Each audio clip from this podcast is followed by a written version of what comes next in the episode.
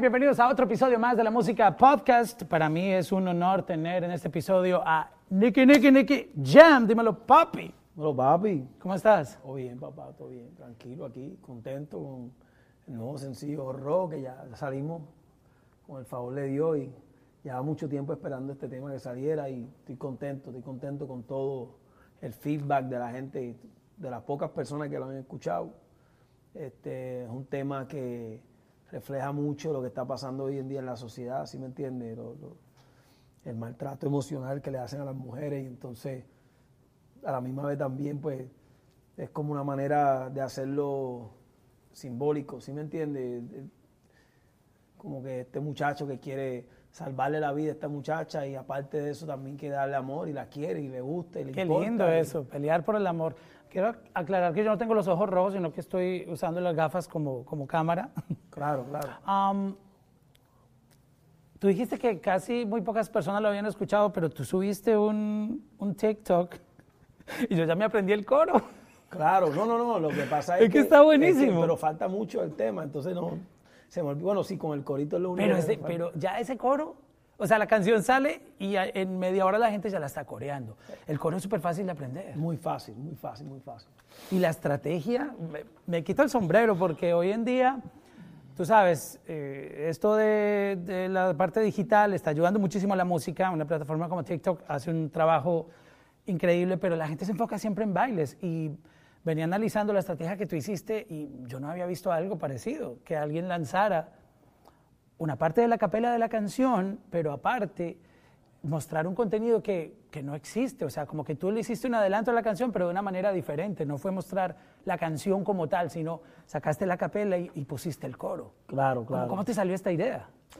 Eh, nada, la verdad es que tengo un equipo, tengo un equipo, Robert Dávila, que es el que me trabaja las redes y la gente también de Sony, todo como que buscando la mejor manera de que la canción pues este, la gente no se pierda un éxito tan grande como lo que es Ojo Rojo y sabemos que es muy importante las redes sociales.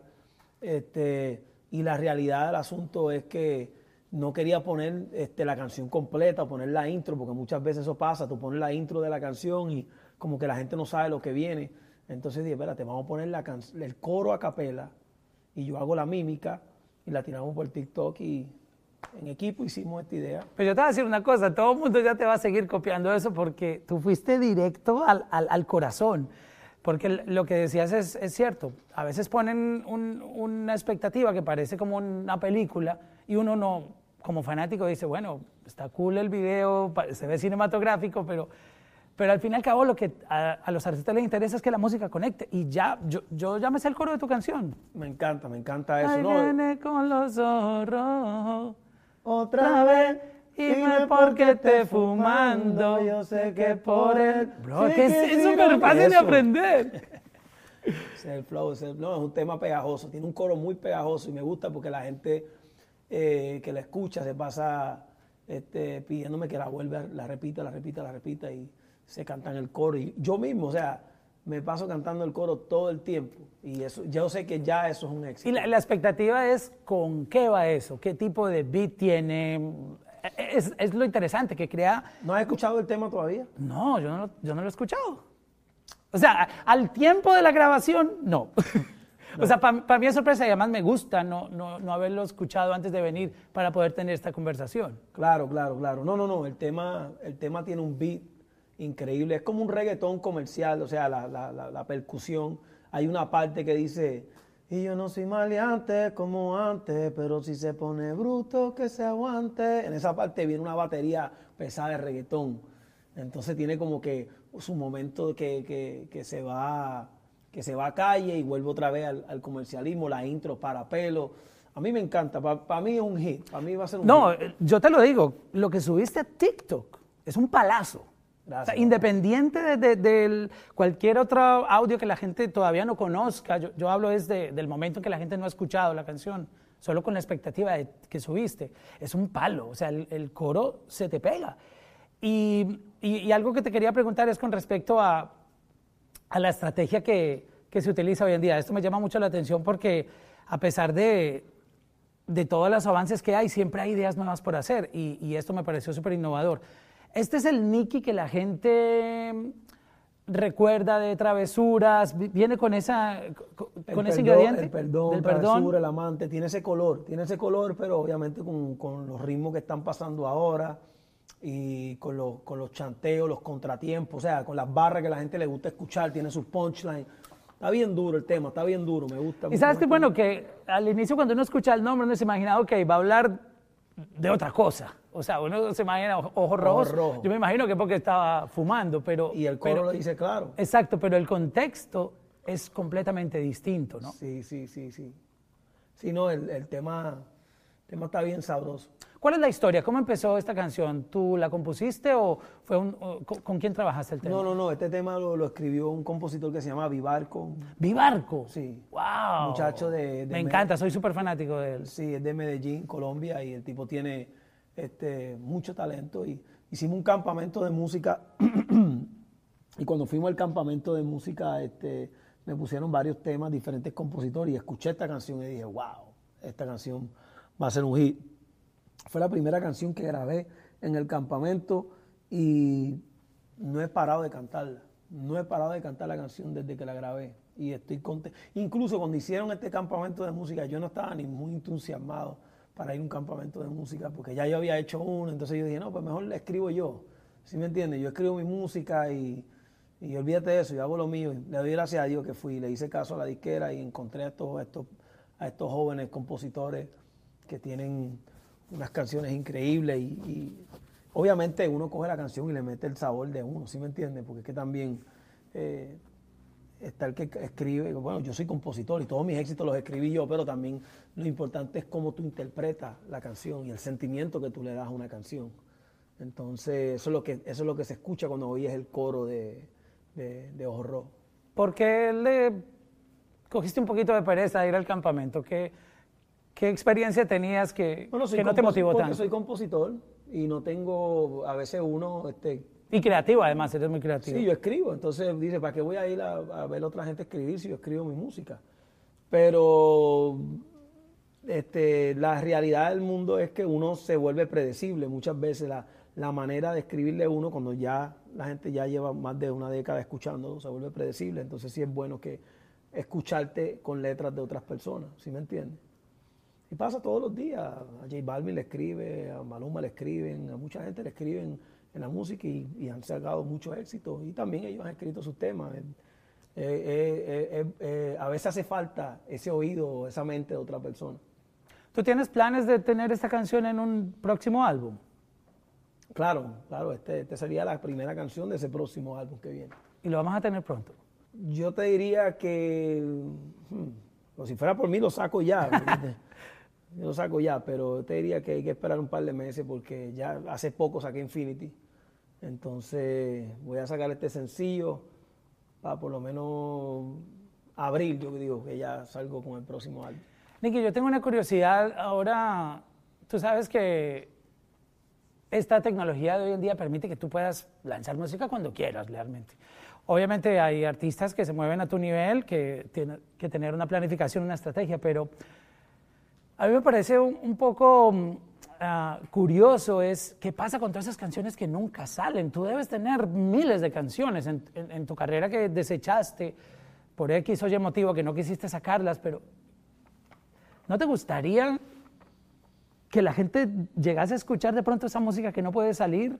¿O, dónde tú crees que vamos en la industria de la música? ¿Vamos a seguir así lanzando música y, y que muchas veces los fanáticos se pierdan de escuchar canciones que, que, no- que no que van a salir? Fíjate, yo, yo, yo lo que voy a hacer es que todas esas canciones que yo no he sacado, yo voy a sacar un disco mucho después con todas esas canciones. ¿En serio? Sí, O sea, eso, eso, eso ya lo tenías en la, en la mente. sí, claro. O sea, no, pues no es una idea mía, porque obviamente, pongan, para ser sincero, este, Bad Bunny sacó un disco que se llamaba Las que no salieron. No, pero yo no me refiero al nombre del disco, es, es- Pero esas sí, canciones pero que se quedan en el disco pero duro. sí me gustaría Ajá. sacar un disco con todas esas canciones. ¿Qué nombre ponerle al álbum? Pues no sé. Pero me encantaría sacar todas esas canciones después en un futuro, pero es que son muchas. Tendría que sacar dos, tres álbumes, porque son muchas. Tengo canciones ahí en cantidad. O sea, a veces yo me siento y le muestro a, a la mujer mía, mira, mami, esta canción la hice hace como dos años, nunca la saqué. Esta canción la saqué un año, no la saqué. Y son canciones buenísimas. Canciones buenas, pero que el sistema, el mercadeo, el sistema corporativo de las disqueras muchas veces eh, eh, pueden atrasar ese formato de, sacar música rápido porque todo es estratégico, ¿sí me entiendes? Entonces, eh, por ejemplo, yo, si fuera por mí, yo sacaba Ojos Rojos y, el lunes sacaba la canción. Pero por formato de disquera hay que esperar, por la promoción, por el sistema. Es un equipo grande, es una canción que mueve.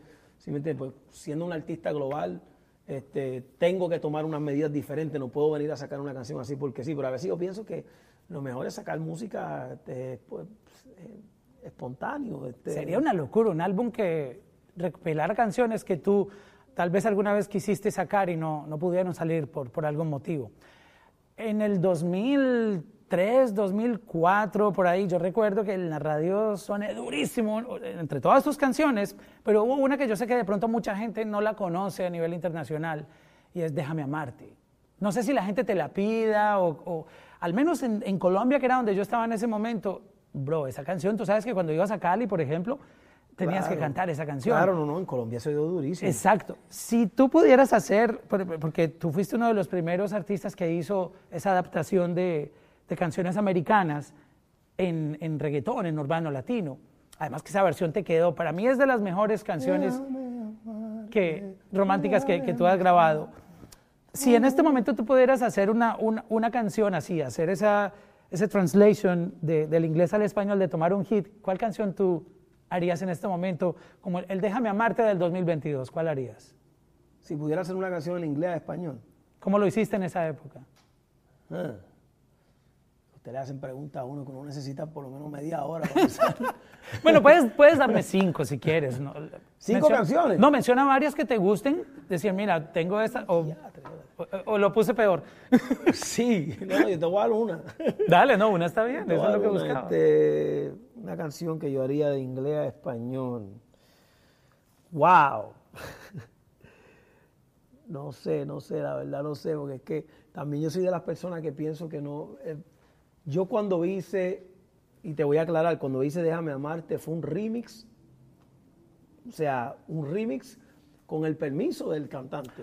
Oh, wow. Sí. Yo pensé que había sido esas típicas canciones que salían No, no, no, ilegales, no, pirateadas. No, no, no. es- es Oh, eso fue oficial. Eso fue un remix oficial. Yo no sabía esa historia. y de edición, edición en español, o sea, la, la versión Spanish version de la canción. Oh, wow. Que se hizo para, pues claro, porque si tú escuchas, tú escuchas también que le sale, sale Ajá, la canción. sí. Eso no fue lo loco, eso fue un, eso fue un remix. Yo no soy muy partidario a hacer Spanish versions con res- respeto a los que lo hacen, pero yo respeto la música en inglés, se deja en inglés y en español, pues, ¿sí me entiendes? He hecho, he hecho canciones que, que de inglés a español, pero es más como, como mi versión de la canción, ¿sí me entiendes? No traducirla como tal. Pero no, no soy muy, o sea, no estoy diciendo que no lo he hecho, no soy muy fanático a eso. Lo he hecho porque pues gusta o está pegado en el momento. Pero en verdad no tengo, no, no, sé, no, no se me ocurre una canción ahora mismo. Bueno, pero increíble. Yo tenía otro concepto de esa historia y hasta ahora, más de 15 años después, me vengo a enterar que... No, pero es bueno. que era una versión es oficial, Bueno para que la wow. aclare, para que, para que, pues, para que tenga... Es que tú sabes que en esa época existía mucho la piratería que al garete, como dicen en Puerto Rico, sacaban en estos blogs de internet versiones Claro, que no, no, eran, no mucha eran gente oficiales. lo hizo. No, no, no, estoy contigo. No, no, no, no. Es que no, no pensaste mal, sino que te estaba aclarando solamente. Eh, sí, eso, si no me equivoco, era DJ Casanova, este, el que hizo este, el- el- el- la edición, este, el remix en español, el Spanglish version, se puede decir. Nicky, ya terminando y, y, um, el tiempo siempre es el, tú sabes, está llamando. Um, ¿Hay una opción de que el ganador tenga una, una nueva temporada? Yo había escuchado, no sé si estoy mal o, o lo vi rápido en internet, pero ¿hay opciones de tener un- una segunda temporada? Claro, claro, ya estamos hablando de eso ya.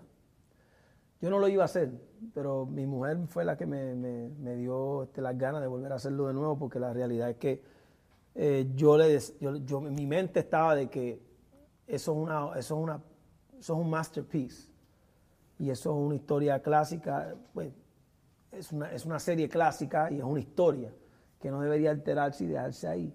Y muchas veces cuando uno hace historias también, pues toca, toca ser muy, muy delicado con, con los temas que se toquen, porque hay otra gente este, que tienen que ver con, con, tu historia, no solamente eres tú.